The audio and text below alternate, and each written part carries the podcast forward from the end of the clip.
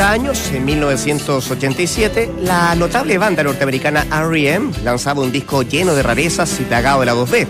Lo bautizaron The Letter Office como parte de grabaciones que no quedaron editadas en discos anteriores y que también reúne covers de bandas que influenciaron al grupo que lidera Michael Stipe.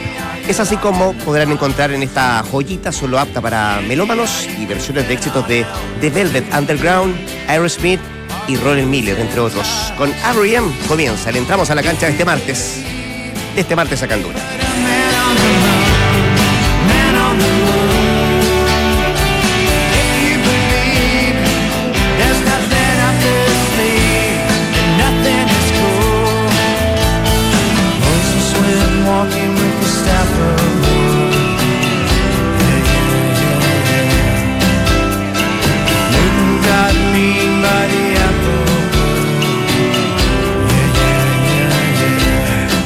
De la tarde con dos minutos. ¿Qué tal? ¿Cómo le va? Muy buenas tardes. Bienvenidos a esta edición de día miércoles de Entramos a la cancha. La risa, ¿por qué? Es que la voz de hombre sacó es terrible. Últimamente, Una y voz eso- terrible sacó. Es, esa alegría contrasta con la tristeza que tenemos nosotros. Exactamente. Mira lo que te digo. Exactamente. ¿Sí? Sí. Está bien. Bonita la música. R.E.M. es Yo- maravilloso. es que no escuché que era R.E.M. R.E.M. No, yo pensé que era country. Me gustaba mucho la música country. Me gustaba una, una exponente de la música. Pone música country. Pone a Dolly No, no, Parton. no, no, no, no, no, no me Estamos con por eso. Pone a Dolly Parton, que me No, gustaba No, mucho. estamos con Arrie. Este es uno de los mejores grupos que existen en la historia de la música. Es muy bueno Arrie. Kenny Rogers. Kenny Rogers. Kenny Rogers era bueno. Cantaba Sí, con Dolly Parton. Eh, Shirley Clow era de. Murió aplastado, Kenny no, No, Rogers. ese es Cindy Crawford. No. Murió aplastado Kenny Shirley Rogers. Dolly Parton. Shirley Clow. Ah, Shirley sí. Eso es lo que te gusta a ti. Buena. Mire, mire, mire. Buena esta, que esto buena este grupo. Me acuerdo de mi viejo con esta canción. Es bonita la música. El coro de esta canción es muy bueno. Es conocidísimo. Que corra. Me acuerdo de mi viejo, eh, absolutamente. Acá está Shirley Clow también. Cheryl Crow. Sí. Pero Cantante ¿cuál es de- el de- máximo exponente de este tipo de música country? Ahora, ahora, Eh, ¿qué- Kenny Rogers. Sí, está Kenny Rogers. 55 años tiene yo. Mira, El coro, el coro es muy bueno. Vamos todos. Pero qué. Mira, hasta la Lore se entusiasmó. ¿Qué es esto? ¿Qué es esto al final? escucha, esto es country.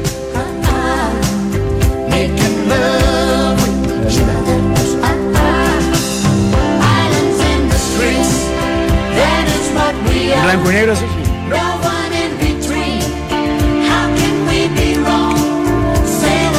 Ya. ¿Lo conoce? Se me la sabía, me la sabía, ¿verdad? De aquí hasta que termine este año, vamos a estar eh, dándonos un gustito musical ¿les parece? ¿Sí? ¿Hasta el 31 de Más allá de lo que está en la editorial. No, no sé. En el 29, el último día 29, hábil de este, de este mes. El 29. Hasta el 29 vamos a estar todos entonces. ¿Me dejan contarles la pregunta del día? ¿En qué sector de la cancha debe reforzarse Colo Colo en forma prioritaria? Prioritaria, ese es el concepto. ¿En el arco? ¿En la defensa? En el arco. ¿En mediocampo, media cancha? ¿O en la delantera? Ahí están las cuatro opciones para que usted nos eh, comente, nos opine a través de nuestras redes sociales en eh, Facebook y también en Twitter. Vamos a estar leyendo la opinión de la gente donde cree que se debe reforzar prioritariamente el, eh, el campeón del transición, que consiguió su título número 32. Bueno, ya tiene arquero. Brian Cortés. Brian Cortés. Dicen parece que Brian cerca Cortés está de listo. 400 mil dólares eh, estaría comprando la carta Colo Colo a Iquique. Eh, todo es trascendido, como dicen Nacho. Dicen que lo de Lisandro López es un hecho. Pero Alessandro López Sí, está es- listo. Es temporada de, dice. humo, pero se dice que Sí. Lisandro López. Se dice que Pablo Guede ratifica lo de Matías Fernández y lo de, de Carlos Carmona, Sí. eh, volante central que están en la Major League Soccer. El problema de. Carmona es el sueldo, es, lo que percibe en Estados Unidos, que es cerca al millón de dólares anual y quedan tres años de contrato. Que es dirigido por Martino. Con, por- claro, por es. Gerardo Martino. Exactamente. Y el defensa, no, no tengo nombres de defensa todavía, pero tiene que ser chileno. No le queda ah, por el cupo. cupo de extranjero. Claro. O sea, es un arquero, lo que hablábamos siempre, si no había que hacer defensa. Pero escuché una declaración de Guede que dijo- Y si libera. Ramón Fernández estaba nacionalizado también, ¿no? Sí. Sí, nacionalizado. Que él dijo, los que lleguen tienen que ser mejores que, que los que están. me pareciera una obviedad porque son refuerzos. y- Es que esa, pero, esa es la definición del refuerzo, ¿no? pero es- claro, absolutamente. Teóricamente, incluso esto, esto después en la práctica muchas veces no resulta, pero teóricamente tienen que ser mucho mejores. Y en eso, centrales que sean chilenos para poder reforzar la def- esta defensa de Colo Colo, yo no veo muchos. Que cumplan con ese requisito, yo no veo muchos.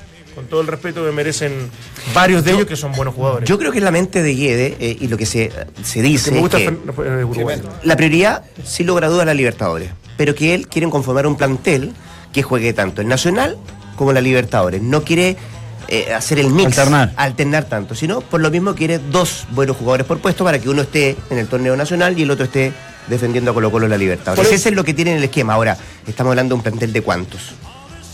Veintitantos, ¿no? Eh, 25 o 30 máximo, no se trabaja con más que eso. No, 25 inco- incorporando ya definitivamente a Berríos, Morales, Villanueva, Araya, eh, uno que otro también que obviamente pueda aparecer en estos, en estos meses de evaluación que se hace y mucho con el tema de la, de la sub-20. Eh, me parece que por ahí tiene que construir Ahora, este, este nuevo Ahora, plantel. lo de Guedes sí es lo que, lo que señala Rodrigo, a mí me parece súper lógico. ¿eh? Lógico desde. A ver, eh, lo primero los hinchas quieren. No, eh, eh, lo comentó ayer Guedes, hoy día me están pidiendo ser campeones de la libertad. Vamos paso a paso, eh, lo dijo el propio presidente de Blanco y Negro, al Sí. menos sortear la fase, la fase de grupo. Pero si tú adviertes el plantel, la experiencia del plantel, los años de muchos de sus jugadores, yo creo que nos dan para, para jugar un día miércoles en, no, en- en Brasil o el martes en Río de Janeiro y, el, y el- el sábado estar jugando acá con la U. Absolutamente Y Copa Chile incluso, y por ahí. Chile. Y, y en eso a mí no- me parece una, una apuesta bastante que, que pudiera ser acertada y que podría hasta, hasta contar con la venia de Colo Colo. Porque regularmente los técnicos, lo- los, técnicos dicen, eh, tenemos que dosificar. Clasifican a un, a un torneo internacional y de pronto llevan tres partidos y dicen, ¿saben qué? No tengo plantel y me voy a dedicar al plano local y voy a votar, entre comillas, muchos, muchos, y voy a votar el plano internacional. Si Colo Colo abre la cancha con suman a Matías Fernández y todo esto experimentado y dice, ¿sabes qué? Vamos a ir con todo esto. ¿Son cuántos partidos? Tres partidos, ¿no? En Copa Libertadores. Son seis. partidos. En estos seis clasifico. Claro, pero ¿sabes Sí. qué? Dale, no, dale, no, no, dale. No, lo que yo iba a aportar por favor, dale tú. que me parece Pase usted. que me No, parece después- que me parece bueno tenerlo sobre la mesa es que este que viene va a ser un campeonato largo. Está confirmado eso. Eh, eh, bueno, Se supone. pre- preferentemente. pero todo apunta que pero, o sea, ya está sí, teóricamente sí, ya está sí. votado y todo, pero bueno, acá se puede desarmar, viste, como el fútbol en ese aspecto, pero pero teóricamente debería ser un campeonato largo. Si aquello sucediese, que es bastante probable, no vas a tener tiempo tampoco de reforzar, de reforzarte a mitad de año, Ni que se te vayan a mitad de año. ni que se te vayan. Sí, Entonces, no? que se te vayan que es así, ir, pues. porque el- el- claro. hay, hay cláusula de recesión, pero sí, sí, sí, pero escuché que Colo Colo y que Guede también quería de los que llegaran y, y- y que la gran mayoría del plantel de Colo Colo no tuviera cláusula de salida. Ah, Muy bueno. poco. Es más, pidió Claro, a Baeza, bueno, bueno. pidió a Claudio Baeza, que, o sea, le pidió a la dirigencia que Baeza Bueno, se quedara en Colo Por Colo. lo mismo, digo yo que tiene enero y no mucho más para conformar el plantel definitivo, Colo Colo. O sea, no puede perder tiempo en nada, pero en absolutamente nada. El 8 vuelven, el 8 de, enero vuelven, y en los primeros días de febrero estaría comenzando ya el campeonato, y tendrías que tener el plantel casi definitivo, porque después sería ya la, la otra ventana de contratación, sería el año que viene. Sí, pero esto quiere decir que ya Guede está absolutamente confirmado. Yo escuché ayer una, una, una Que nota. hay voces hace no mucho no, no. tiempo que establecían de que gane o pierda el campeonato, Guede no continuaba en el Yo en escuché una nota anoche muy tarde. Ano- Anoche una nota muy tarde de, de Pablo que me quedó toda la sensación que va a seguir. Dijo, no, si esto pasa por sentarme a conversar, como habla que pasa, sentarme a conversar con Aníbal, pero está todo acordado. Y ¿Sí? yo creo que se va a quedar. Y además están, Por- Porque hay una extensión automática, de su De, contrato hasta diciembre. Pero además a mí me parece que en esta pasada están alineados y a mí me parece muy bien. Nosotros hemos sido de pronto re fácil caer en la crítica y decir, no, se refuerzan. A mí me parece que, No que. Colo Colo va a obligar a la U y va a obligar a Lucas Barrio, me faltaba que lo quiere Guerra. Más allá que se pueda o no se pueda. Es como que River quiere a Claudio Bravo. Eh, Yo también quiero a Messi. eh, claro, no, no, no, bueno, si llega Bravo se las cobra, porque en algún minuto dijeron Valdivia no Dicen llega, que, en que había un bravo, gigante bravo. Sudamérica que estaba muy No, interesado. no, Claudio Bravo. River lo quiere, no puede querer. Yo, no- Yo creo que hay más puede probabilidad- querer a No, déjame- hacer un paréntesis. posibilidades de contratar Estamos- a Bravo, ¿cómo que no? Yo también creo lo mismo. Déjame hacer un paréntesis, estamos hablando de. Colo Colo y tenemos la línea telefónica a Gonzalo Fierro para hablar justamente buenísimo. de la 32. ¿Qué tal Gonzalo? ¿Cómo te va? Buenas tardes. Hola, buenas tardes. Gonzalo, está acá Dante Poli, Valdemar Méndez, Claudio Palma, Rodrigo Álvarez te saluda. Em, bueno, han pasado algunas horas, algunos días desde que se consigue este, este título, Gonzalo. ¿Cómo lo has masticado? ¿Cómo lo has digerido? ¿Cómo lo has evaluado? Em, eh, ¿Cómo lo has vivido, en, en definitiva? Bien, bien, la verdad que tranquilo. ¿Mm? Eh, como le digo todos los, los demás títulos, los demás partidos cuando se ganan, los clásicos, creo que la, la alegría dura ahí un par de, de horas, un día, dos días, después ya uno nuevamente vuelve a la realidad y, y más cuando está en final de año ya tienes que empezar a preparar los regalos, vacaciones, esas cosas. ¿Cómo preocuparse más de la familia, dices tú? Sí, por supuesto, porque también es parte de ello. O sea, uno durante el año tiene muchas cosas que hacer y la familia es la que eh, también soporta y hay veces que cuando uno ya cumple el objetivo también tiene que preocuparse Mm. de ello para que también puedan descansar. Ahora, Gonzalo, fue una segunda parte de año eh, especial. Quiero darle eso de especial para ti en lo particular, eh, por no decir rara respecto a tu, a tu poco, poco juego en, en- en Colo Colo. Eh, ¿Has analizado eso? Sí, sí, lo, lo he dicho en, varias oportunidades de este semestre, ahora que terminó el, el torneo. Fue un campeonato atípico, un campeonato el cual no eh, no fue del todo bueno para mí, más que nada en el tema de, futbolístico. Pero creo que también lo he dicho, es parte del trabajo, es parte del fútbol, y hay que asumirlo de tal manera, así que ahora a descansar, cagar pila nomás para lo que viene el próximo año. Esto a título personal, ¿ah? no sé si lo, lo comparte el panel, pero quiero, quiero felicitarte por tu profesionalismo eh, en este segundo semestre en Colo Colo, por lo que te, te tocó vivir, porque hay fotografías que demuestran efectivamente que siempre estuviste con el plantel, eh, a pesar de que estabas, como se dice, también bailando con la fea. Eh, y eso habla también de, de, de una madurez también, Gonzalo. Sí, sin duda, sin duda. Creo que eh, me ha tocado vivir eh, una situación en la cual no la viví nunca en Colo Colo, porque las veces que estuve, eh, hasta que volví, siempre jugué. Eh, pero nada, o sea, es parte, como te dije, del fútbol. Uno tiene que estar capacitado para, para afrontar situaciones adversas. Creo que en este momento eh, de mi vida, mi edad, mi carrera, estoy muy maduro. La verdad que en ese sentido lo tomé de la mejor manera. Tengo detrás mío una familia la cual también me, me apoya día a día, me ha apoyado durante todo mi tiempo eh, de mi carrera y eso también es parte de ello. Eh, ¿Sabes cómo, cómo te entiendo, Gonzalo? ah? Eh, te, te aprovecho de saludar. Pues yo bailé con la fea durante 15 años, las fiestas, no sabía. Y siempre calladito, me iba con la misma ilusión de las fiestas. Valió la pena la espera porque Claudia es estupenda. Todo en un señora. momento, todo en un momento algún día bailamos con la fe, así que Eso es cierto. Es verdad. Oye, Gonzalo, eh, hablamos el otro día en, un programa en, Fox. eh, te quedas, definitivamente. Nos dijiste, hablé con Pablo y, definitivamente me quedo. ¿Te quedas a pelear un- una, opción, teniendo en cuenta además que Guede ha dicho, o, de pronto desliza la opción de, de armar dos plantelos, uno que vaya a disputar la Libertadores y otro Copa Chile el torneo local? Sí, o sea, la intención mía siempre siempre ha estado quedarme. O sea, yo tengo un contrato vigente. Le esperé hasta conversar con él hasta el día del lunes, hasta el lunes.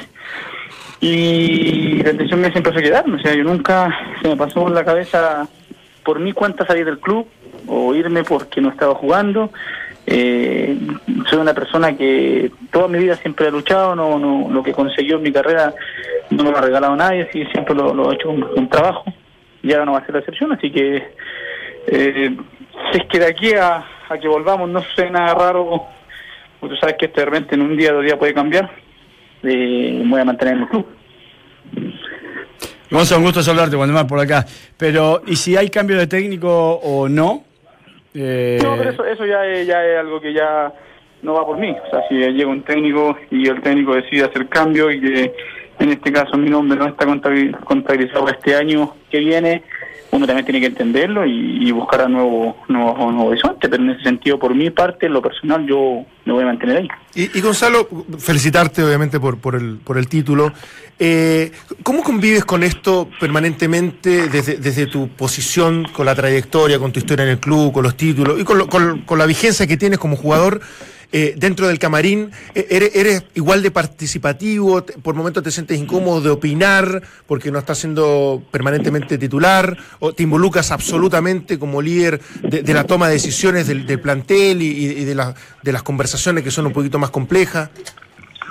No, mira, desde el rol que empecé a tomar ahora este último semestre, eh, me alejé en cuanto a temas de reunión, en cuanto a temas de, de tomar decisiones, porque eh, habían compañeros que, que, que estaban mejor parados que yo en ese momento, pero siempre las veces que me preguntaban, las veces que necesitan mi apoyo mi, mi, mi respuesta, siempre yo trataba de, de tomar la, el mejor sentido y viendo lo que pasaba durante el, el periodo ahí en el campaña. Así que creo que la, la madurez que tomé este último tiempo, eh, cuando no empecé a jugar, eh, al principio costó, dolió, pero después te de afrontarlo, porque la única persona que podía revertir esto era yo, y, y si yo tiraba toda la borda lo que había conseguido durante mi carrera, eh, yo hacía reconocible de mi parte, así que trabajé tranquilo.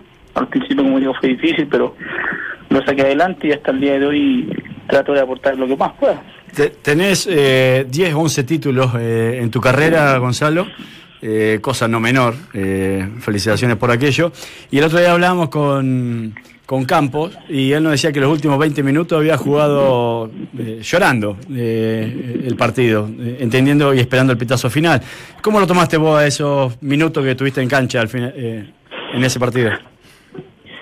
Mira, la verdad que en el momento, pasé dos momentos bien, bien especiales. Cuando salimos a calentar, que la gente toda empezó a cantar, el estadio completo ahí, que fierro, que fierro, y la verdad que me emocioné mucho porque uno espera el cariño de la gente, pero eh, cuando a ti no te toca jugar, cuando no estás siendo constantemente citado o, recurren a ti para entrar los segundos tiempos, hay veces que la gente, no es que se olvide, pero obvio que hay otros compañeros que, que están, eh, se nombran más que uno por temas lógicos, pero pero la verdad que en ese sentido tengo solamente palabras de agradecimiento para la gente. Y después cuando me toca entrar también, cuando Pablo me llama al último ahí, no sé si 10, 5 minutos, ni, ni, ni vi la hora, tenía muchas ganas de, de entrar, aportar, de terminar el semestre jugando, sabía que iba a ser los únicos minutos que iba a jugar durante el semestre, y la verdad es tratar de aprovecharlo lo que más pude, así que en ese sentido, eh, feliz, feliz, me dio una gana enorme de llorar. Eh, ¿Siempre pensaste que podía jugar unos un par de minutos en, eh, en Concepción? Siempre pensé que podía jugar durante todo el semestre. o sea, no Durante torneo, en claro. Sí, las veces que fui a la banca siempre pensé en, en entrar, en jugar. Si no se daban, era porque a lo mejor el técnico lo decidió así, porque no era el momento adecuado. Eh, seguí trabajando. En Conce, obvio que uno, cuando son partidos así tan importantes, que se definen un título, eh, uno quiere jugar al principio. Más que se dio la oportunidad que, que en ese momento el Torta no estaba, podía estar la chance de estar, pero si no había que seguir aportando, porque tampoco uno podía amargar el camarín o, ir en contra de donde estábamos pegando lo importante. Oye, Gonzalo, eh, me imagino que esto- estos últimos meses se, se te han venido tantos recuerdos de tu debut y, de pronto en, en- en- en- eso de pensar eh, llega a la conclusión esto, esto se acaba y luego, ¿ah? Eh, eh, esto llega, llega a su fin. Debe ser extraño, ¿no? Para un tipo tan, tan joven uno siempre cree que tiene la misma edad, además. Eh, o sea, como que el, debut, me imagino, para ti tiene que haber sido ayer y esto se acaba y se acaba luego, ¿no? Sí, sí, sí, la verdad que tenéis mucha razón, porque hace unos meses, semanas atrás estaba justo pensando eso, empecé a ver partidos, empecé a ver imágenes cuando me tocó debutar, goles que hice al principio de mi carrera, mi paso a Brasil, eh, el Mundial de Sudáfrica, y la verdad que ahí vas, vas pensando, o sea, otro tipo de, de- de corte de pelo, otro tipo de cara, eh, otro tipo de camiseta, o sea, esas cosas te van te van diciendo, pucha, esto parece que fue ayer. Pero uno lo sabe, o sea, yo en lo personal, eh, la idea mía, imagínate, la idea mía era retirarme 34, 35 años, imagínate, eso lo pensé cuando, cuando debuté. Pero ahora que estoy en esta situación, no sé, pienso 38, 39, ¿no? siento va alargando más, el- más el tema cada vez que pasa el tiempo, pero pero sí, pues, es la ley de, de todo futbolista Es y va a llegar un momento que, que no vamos a poder ya estudiar más la carrera, pero en este caso creo que gracias a Dios a mí las lesiones me han acompañado, no he tenido lesiones graves, eh, físicamente hasta el día de hoy, a pesar que la edad que tengo, que no es la misma de hace algunos años atrás, estoy bien físicamente, eh, y eso eso es lo que me pone me pone contento, porque Yo- si no diera caso el tema, sería yo el primer en decir que, que no puedo seguir. Eh, vamos, vamos a hacer un acuerdo ahora al aire. ¿eh? Yo sé que a ti A te, lo conversamos el otro día en Fox, eh, que te, te, te gusta mucho, el, de- te gustó el apodo del joven pistolero. Como yo estoy más viejo y quiero volver a relatar y ojalá relate- re- vuelva a relatar el fútbol chileno y que seas titular, cuando seas titular te voy a cambiar y decir el viejo pistolero, pues ya joven tampoco Eh. pega mucho, ¿no te parece, Gonzalo? Mira, yo no tengo problema, de hecho ya en varias partes, en varias partes me salen el ex joven pistolero, ahora el viejo pistolero, otro pistolero solo. Que sigáis disparando, lo importante. El experimentado Mira, pistolero. por se, van a, se van a reír mucho, pero en algún momento también me, me catalogaron como el pistola de agua, imagínate. es que, claro, se presta para eso también. Claro, es donde uno, quién sabe, pero la verdad que no, no. Mira, si querés ponerme un sobrenombre, yo la verdad que en ese sentido, feliz. El pistolero, el viejo pistolero me encaja, pero muy bien. Oye, Gonzalo, bueno, tú nos decías que tomaste la decisión de seguir en Colo Colo, pero, pero en este, en este semestre, cuando tú mismo estabas diciendo, revisaba los videos del tiempo atrás, alguien de la familia, de los cercanos, por cierto, te, te- te tildó, te catalogó de tosudo, pero ¿por qué quieres seguir si no estás jugando? ¿Por qué no ves otro horizonte? ¿Existió quizá ese pensamiento o conversación? Mira, no quizás eh, de seguir jugando, Ya. sino que era más de seguir en Colo Colo. Ya. Eh, muchos, no Claro. familiares tanto, pero sí gente del medio, eh, me dijeron, ¿por qué Colo Colo? ¿Por qué no sigues tu carrera en otro lado? ¿Por qué no sigues un equipo más menos competitivo, donde sí vas a jugar, donde a lo mejor físicamente no te exijan tanto y puedes jugar hasta más paradito? Eh, pero la verdad que yo siempre eh, confiado en mis características. O sea, yo, como te dije anteriormente, si yo viera que físicamente estoy mal, que ya no, mi, mi cuerpo no da, voy a ser la primera persona en irme del club, de Colo Colo, quizás no del fútbol, pero sí del club, porque no voy a estar para, para, para estar dando pena ni cosas así. Pero sé que esta, esta situación que estoy viviendo en este momento es algo que eh, es parte del fútbol y no porque esté mal físicamente o porque no pueda estar en el club, sino que son decisiones técnicas que la, las tomo como tal y este otro año eh, tendremos que revertir eso y si, no, tendremos que ya pensar en otras cosas o, seguir aportando de otra manera. Gonza, eh, por ahí muchos le hemos cargado la mano de, a Guede de que por, por, eh, de por qué no jugás, ¿no? Eh, y si tuvieras que hacer alguna introspección o alguna este, mea culpa, si hay algo que vos pudieras mejorar para revertir aquello, ¿qué sería? A ver, ¿qué podría mejorar? Eh, no sé, quizá a lo mejor la parte eh, que él a lo mejor necesita, eh, más marcación, quizá eh, no tanta desconcentración de repente en, en soltar marca, eh, no sé, yo creo que eso, porque lo demás eh, trato de hacerlo mejor, a lo mejor también la, la- la respuesta la tendrá él, porque a lo mejor él, él verá en qué virtud estoy fallando, porque de repente uno como jugador piensa que está haciendo todo bien, ¿sí? Sí. pero pero yo creo que a lo mejor puede pasar por eso, quizás que a lo mejor la, la, la, la línea defensiva que él armó en su momento le rindió y, y- y hicieron lo que él esperaba. Sí. No sé, la verdad que en ese sentido lo único que yo te puedo responder, porque si tú me, si yo te dijera que estoy mal físicamente, te lo diría. Si Sí. tengo problemas con él, también te lo diría, pero la verdad que en ese sentido no, no he tenido nunca un, un, un altercado ni con él ni con mis compañeros. No, te, te- te pregunto porque, por ejemplo, qué sé yo, yo sé que hay compañeros tuyos que tienen un personal aparte. Eh, Claro, sé yo, Pajarito mismo que, que entrena con un personal aparte y tiene una edad también avanzada y, y sigue marcando una diferencia, hasta incluso en lo físico. Este, entonces yo digo, si decido quedarme en Colo Colo como has decidido, y que me parece bien, extraordinario, también eh, puede ser una decisión doblarle la mano al destino e incluso a Guede, ¿por qué no? Como lo hizo Zamorano con, con Valdano en el Real Madrid, ¿por qué no puede ser ese tu desafío para lo que viene, no? Sí, obvio, obvio que, obvio que una de las cosas por la cual también me estoy quedando es por eso. Yo otro semestre quiero jugar, quiero demostrar y, y si ya lo demuestro y no juego ya es porque el técnico tendrá la, la última palabra. Pero en ese sentido quiero estar ahí, quiero mantenerme, si quiero jugar lo quiero hacer en el club, quiero terminar en el club. Eh, tampoco he pensado en retirarme del fútbol. Eh, sé que este otro año vienen muchos desafíos en Copa Chile, Copa Libertadores, Claro. campeonato, así que a lo mejor también de eso pueden haber muchas chances más de jugar que el Sí. semestre. Eh, la idea mía también es jugar por, por mi mérito, no jugar porque a lo mejor falten jugadores para más el equipo, Claro. o jugar porque no sé, porque este equipo va a jugar este campeonato y el otro no. La idea mía es jugar eh, lo más posible y en este sentido me la voy a jugar toda para, para poder estar en ambos torneos. Ese es un muy buen argumento al que planteas tú, claro. Tiene varios frentes Colo Colo el próximo año y las chances o las opciones de poder eh, de estar jugando son se, se agrandan mucho más. Eh, Quiero hacerte la última, Gonzalo, eh, y a propósito de lo que te decía, quiero terminar acá en el club. Y eso es porque la sangre tira y me imagino tira mucho, ¿no? Sí, o sea, yo toda mi vida he estado en el club. La única vez es que salí fue los cuatro años que, que fui a Flamengo. Y después volví, volví a mi casa. Conozco el club, puse como que fuera mi segunda casa. Eh, los trabajadores, respeto mucho la gente, la gente muy respetuosa conmigo.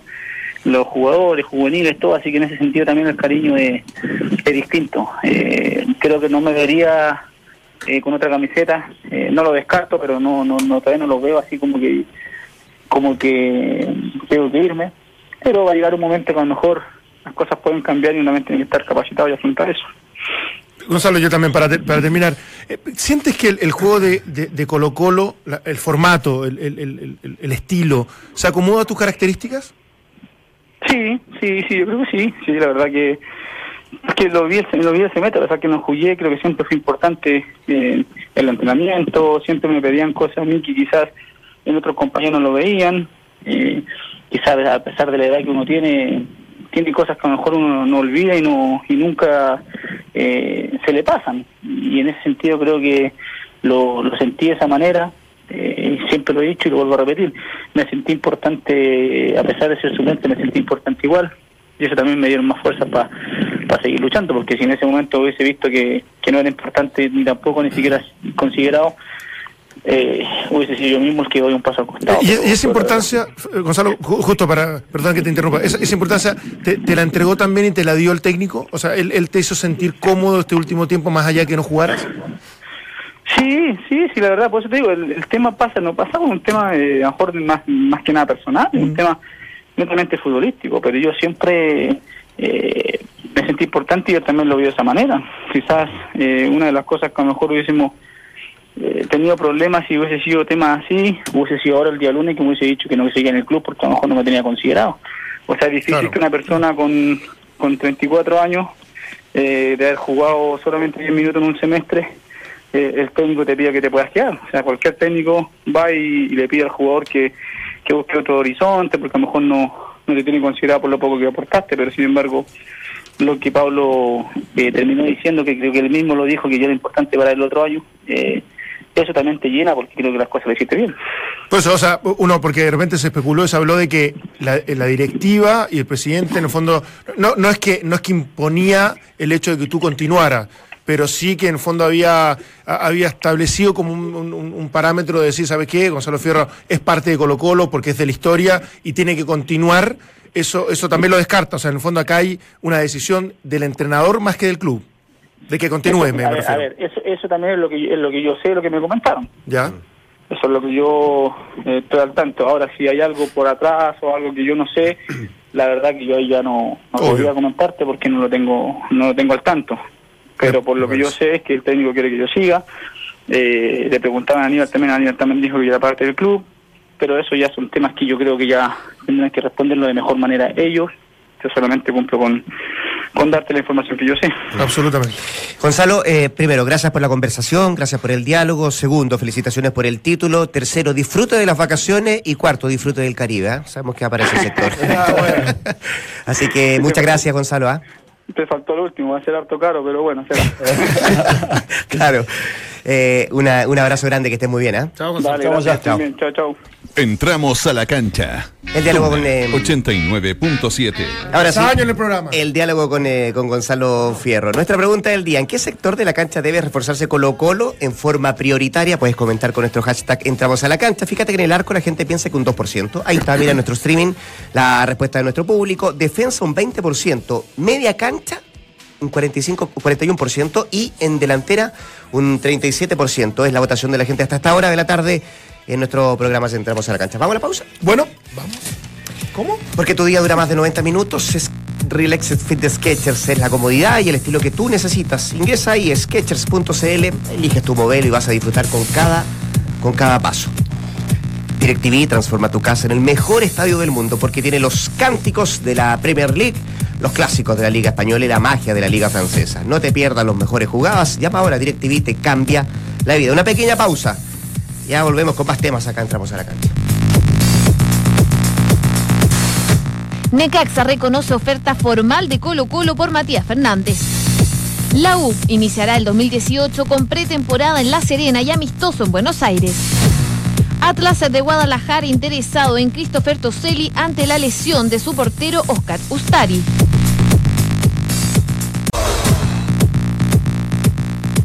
En el fútbol esta noche habrá campeón de la Copa Sudamericana. A las 20 con 45 horas se miden Flamengo e Independiente. En la ida ganaron los argentinos por 2 a 1.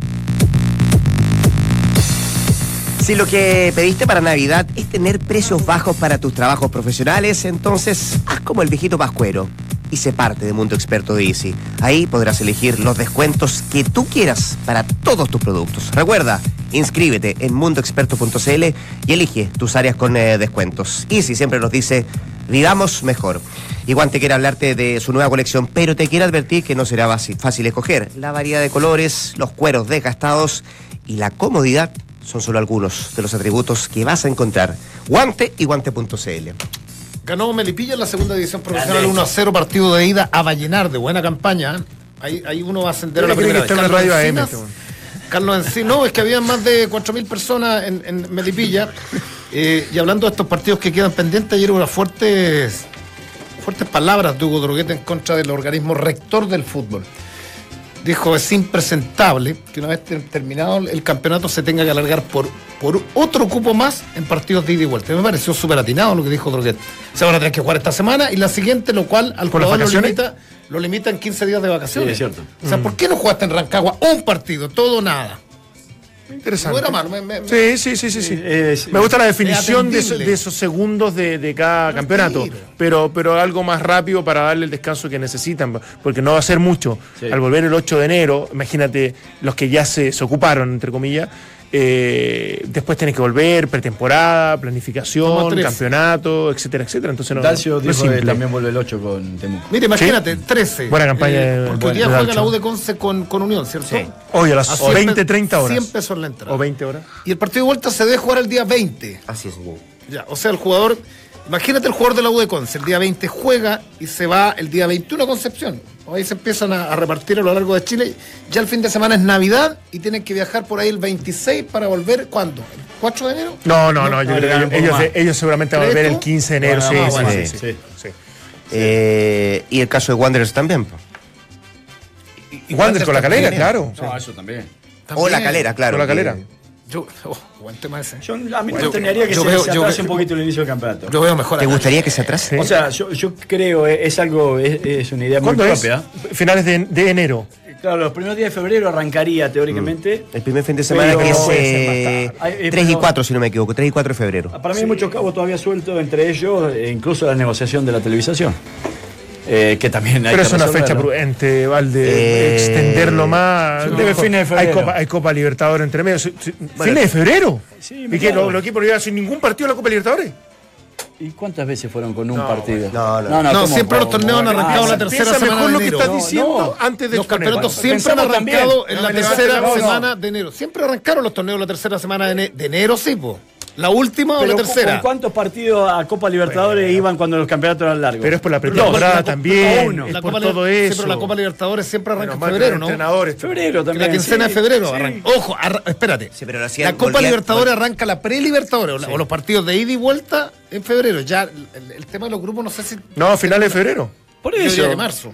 No. Y, y no sé si la no marzo. Sí. Si no marzo. Por eso, entonces, mediados de febrero hay muchas cosas que para mí todavía el incluso no han Ahora lo cambiaste, de finales No. de febrero a mediados de febrero. La última quincena. Ya lo cambiaste. Una semana. Dos semanas. Bueno, Quincenas son me- dos semanas. diferencia. Por si acaso. Bueno, entonces negociemos La última medio, semana de enero, Yo no el- estoy negociando. arranca el 17. No estoy negociando si no me pareció una buena Tenés medida. que, incluso todavía no se sabe si es campeonato largo o campeonato corto. El entonces- campeonato largo recién lo estaba prácticamente garantizando que 99%. confirmar- se y ahora por sostener tu argumento lo el tiras. No, porque lo tienen que, eh, lo tienen que, que, eh, nuevamente afirmar a eso.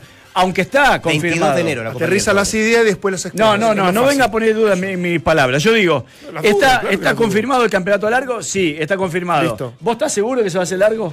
¿El Está muy cerca largo? el bracito. No te toqué. ¿Vos estás seguro que lo van a, van a hacer Sí. campeonato largo?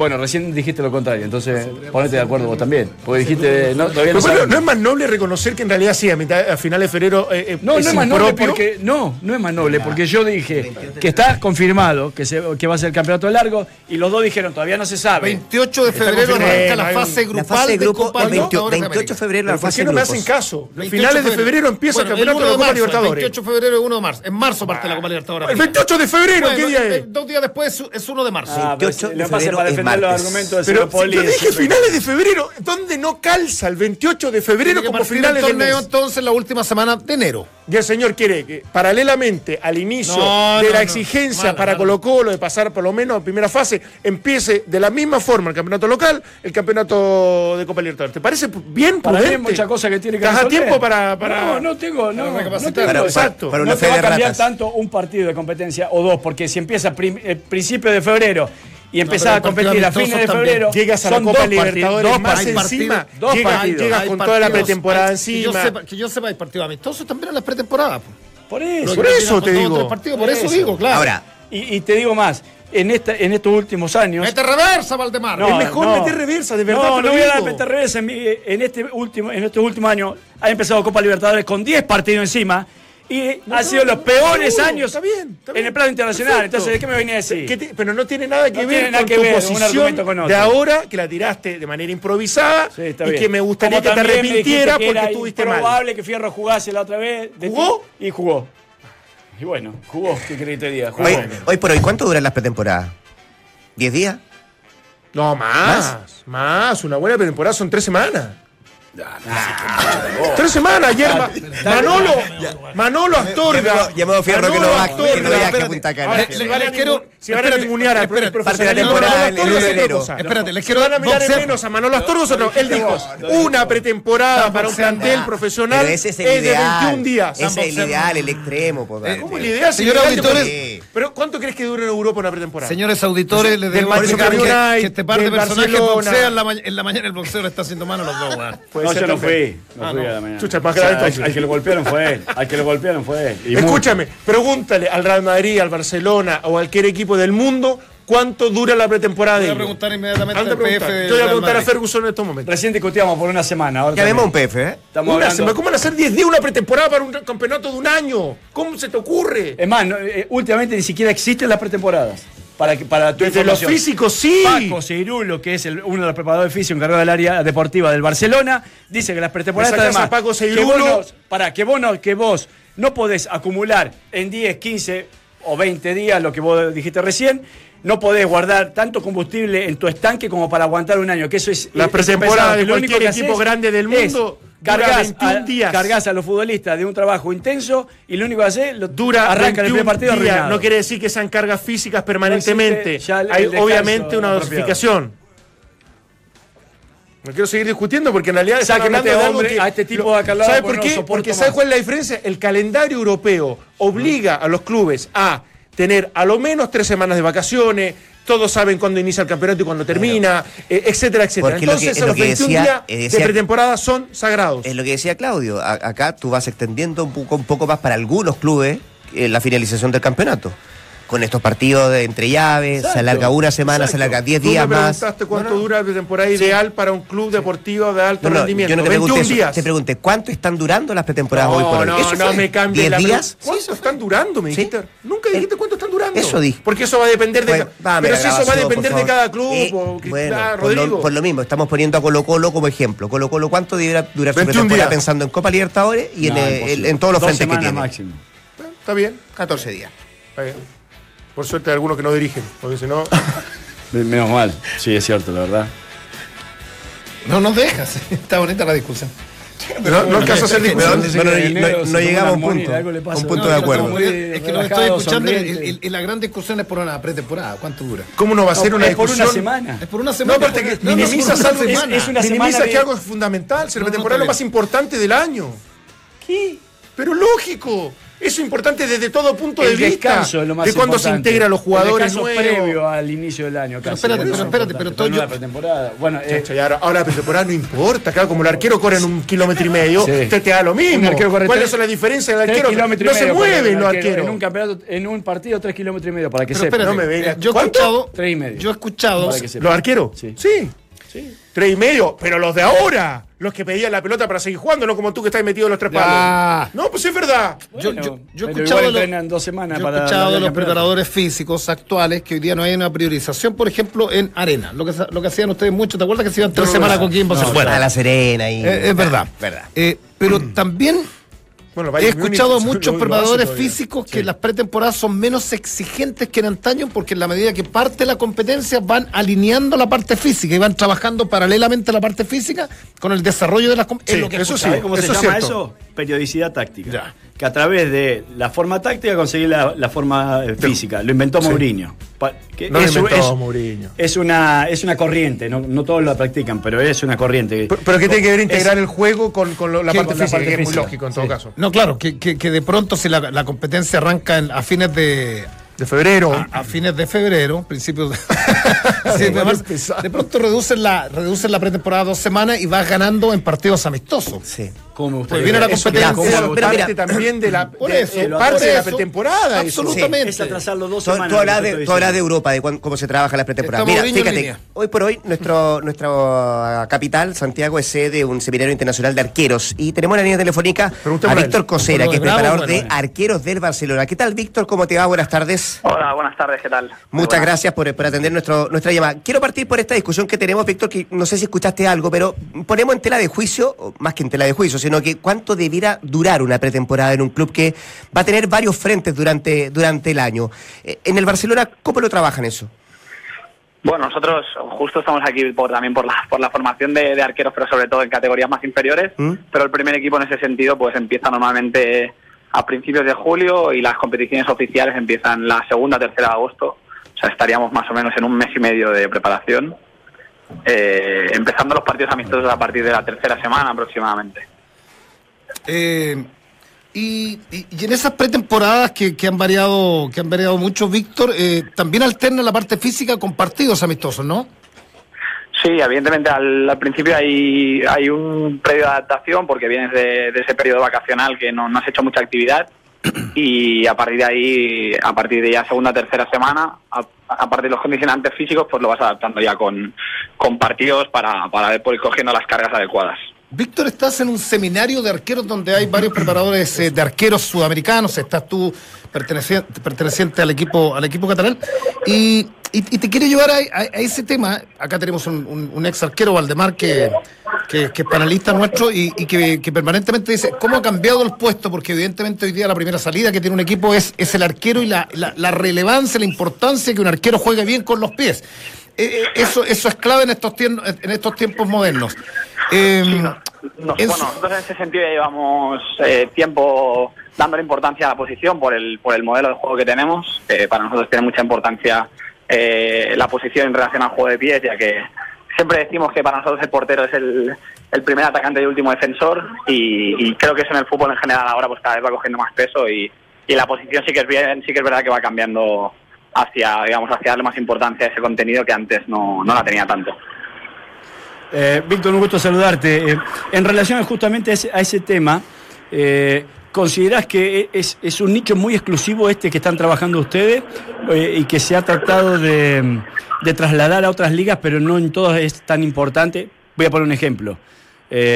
No sé si en Italia es tan importante que un arquero juegue con los pies como si en, en España.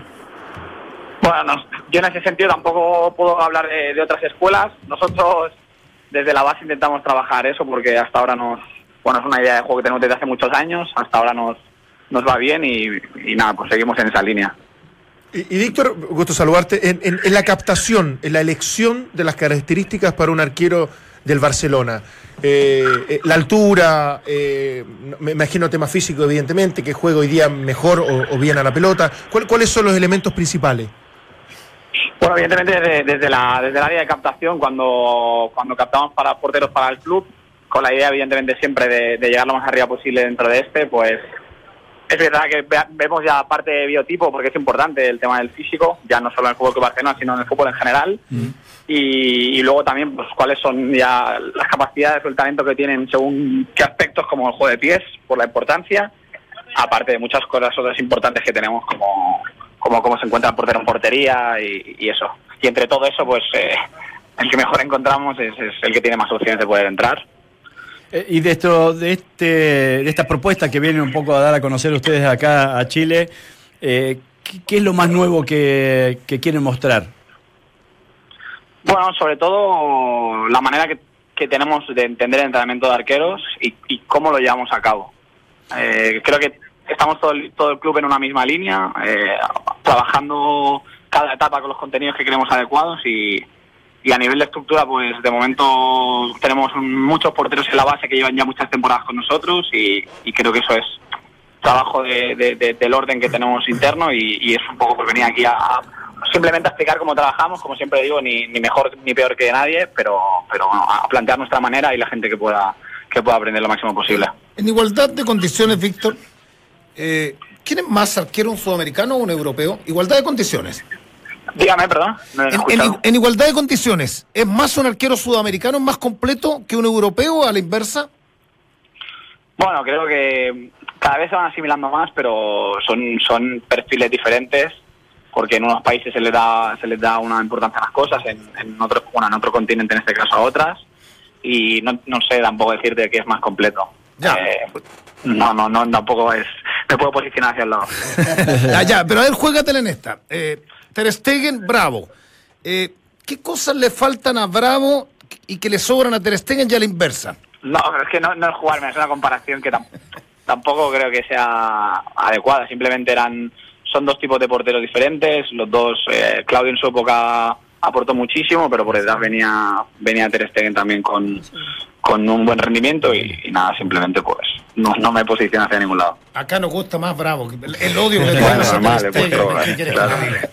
es vuestro paisano, es normal. Ahora, lo, lo bien que juega Ter Stegen con los pies es, es muy impresionante, con la- ambas piernas. Y, y- y en base a lo mismo, Víctor, te quería preguntar del buen trabajo que me imagino están haciendo, pero hace bastante tiempo los arqueros del Barcelona son extranjeros.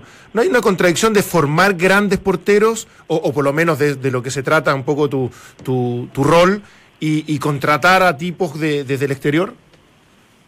Bueno, desde la salida tuvimos a Víctor Valdés durante Como muchísimas último, sí. temporadas, Sí. fue nuestra referencia, que venía eh, desde, desde, bueno, desde muy joven en el club. Y bueno, luego pues evidentemente trabajamos para, para poder crear un portero para el primer equipo, pero como bien sabéis, es algo bastante complejo y que depende mucho también del momento y todo. Y en este caso pues venimos de, de un portero chileno, ahora con un portero alemán, pero seguimos en la misma línea de trabajo para, bueno, para, para poder tener el mejor portero posible y si es de casa, pues mejor, El, pero... el técnico, eh, o sea, el arquero suplente es holandés, en- entonces uno, uno el, el tercero, no, me, me- si- me- me podrías decir tú si es español o, también es de- de- del exterior?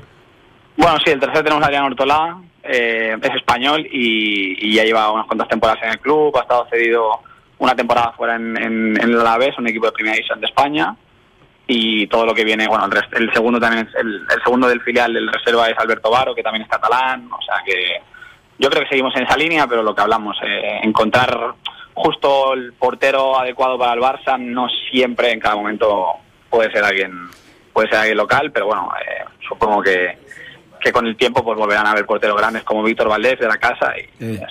No que no tengamos grande ahora, pero me refiero a grandes locales nuestros. Sí, sí, sí. Víctor, eh, imagino que, que gran parte del trabajo se desarrolla en cancha, pero que en esta incorporación del tren inferior y de la técnica eh, al puesto de portero se toman más decisiones que las que se tomaban antes. Eh, ¿Esto lo trabajan también dentro del campo de juego o hay trabajo de laboratorio? No, nosotros, bueno, yo por lo que te puedo hablar desde mi área, que, que llevo de los, de los 13 años hacia abajo, Sí. eh, todo es trabajo de campo. Luego sí que es verdad que a medida que vas que van creciendo algo más y ya tienen más capacidad para poder ana- analizar según qué situaciones, pues a veces hacemos soporte de vídeo, pero pero no, eh, yo creo que mediante todas las tareas que planteamos en el campo hay que lograr llegar a, a, bueno al objetivo que tenemos o a que entiendan cómo queremos jugar. Y, y, eh, en algún momento de la carrera del jugador o de, de lo que ustedes creen necesario para seguir mejorando el puesto, ¿incorporan el trabajo de neurociencia? Sí, pero son, son áreas que lo que hablamos, la- el club se divide en, en diferentes áreas y es Sí. algo que es lo que a mí me corresponde, no, no aún no, no, no, no, no tengo mucha relación con ello, entonces tampoco puedo hablarte mucho de ese tema. Y, Víctor, eh, ¿hay- ¿hay espacio para excepciones? ¿Sabes por qué te lo pregunto? Porque muchas veces se estableció acá una discusión de que un chico que llega a probarse al arco y que por, por obviamente exámenes eh, hoy día de la tecnología, de la medicina que está muy avanzado, la proyección no es de gran altura y de gran biotipo que hoy día es tan relevante. Perfil pero, bioquímico. pe- Perfil bioquímico, específicamente, gracias Valdi. Eh, y, y el, y el- y el chico presenta condiciones inigualables desde lo técnico, pero efectivamente tiene, tiene obviamente ciertos límites por, por lo que te estoy describiendo. ¿Existe espacio para esa excepción o, o- o inmediatamente son, son sacrificados, por, por decirlo de alguna manera? No, no, no es que sean sacrificados, simplemente que al final el club eh, a máximo rendimiento tiene, tiene un biotipo y bueno, como en ese sentido pues eh, tenemos la suerte de, de poder escoger entre, entre muchos porteros, pues normalmente siempre mm, o, o muchas veces logramos a conseguir el biotipo que queremos con las capacidades técnicas que queremos. ¿Y cu- cuál es el biotipo mínimo? Eh, no sé, es una cosa mea- eh, me- Sí, no sé si tan cosas- ¿Ah? Sí, son cosas más de club eso. ¿Más de qué? Que son cosas internas del club eso ya. Claro, claro, pero, pero me refiero, por ejemplo, hay una estatura media, o sea, si Claro. tú no proyectas menos de un metro ochenta y seis o metro noventa, ¿ya, ¿ya prácticamente lo estás descartando? No, no, no hay una, una estatura concreta, sino en relación, no sea un número exacto, no, sino en relación a, a, lo- a las capacidades que vamos viendo y al, y al general de las diferentes áreas que tenemos en cuenta, pues Víctor. sobre eso sacamos. La, la última por mi parte. eh, sé que han venido de, otro, de, otros países también y otros clubes eh, a mostrar también su trabajo como lo estás haciendo vos. ¿Te ha sorprendido alguno? ¿O hay alguien que haya mostrado algo muy diferente a lo que venían haciendo ustedes?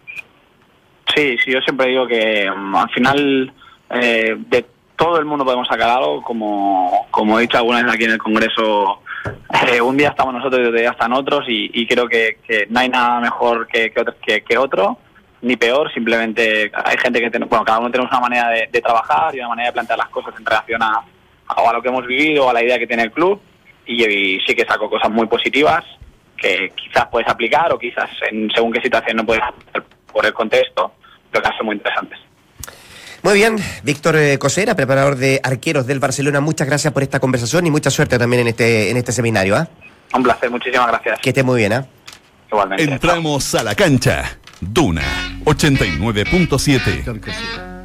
Yo le quería establecer una medida de antes. No, del metro ochenta y seis, ¡pum! O Descartado. sea, del metro sacrificado. ochenta para abajo, olvídate. No, no, no, no tengo ninguna duda. Yo sé que. Muy cuidadoso en sus juicios. ¿ah? Sí. Sí, todo, sí, sí. Es- me, me ha pasado mucho. Hace poco tuve un seminario también de marketing deportivo, cuando vino un representante del Barcelona Sí. a mostrar todo el proyecto y también era, era muy reacio a meterse en áreas que no le corresponden. Como que en eso son son súper, hiper responsables. Está bien en todo caso. Pero te das cuenta la, la, la- la delimitación de cargos que tienen Sí. y la- el organigrama y, la, or- eh, y lo que significa un club como Barcelona. Y el respeto y, por eso. Y el por qué uno puede criticar a veces a un club como Colo Colo, que son dos personas.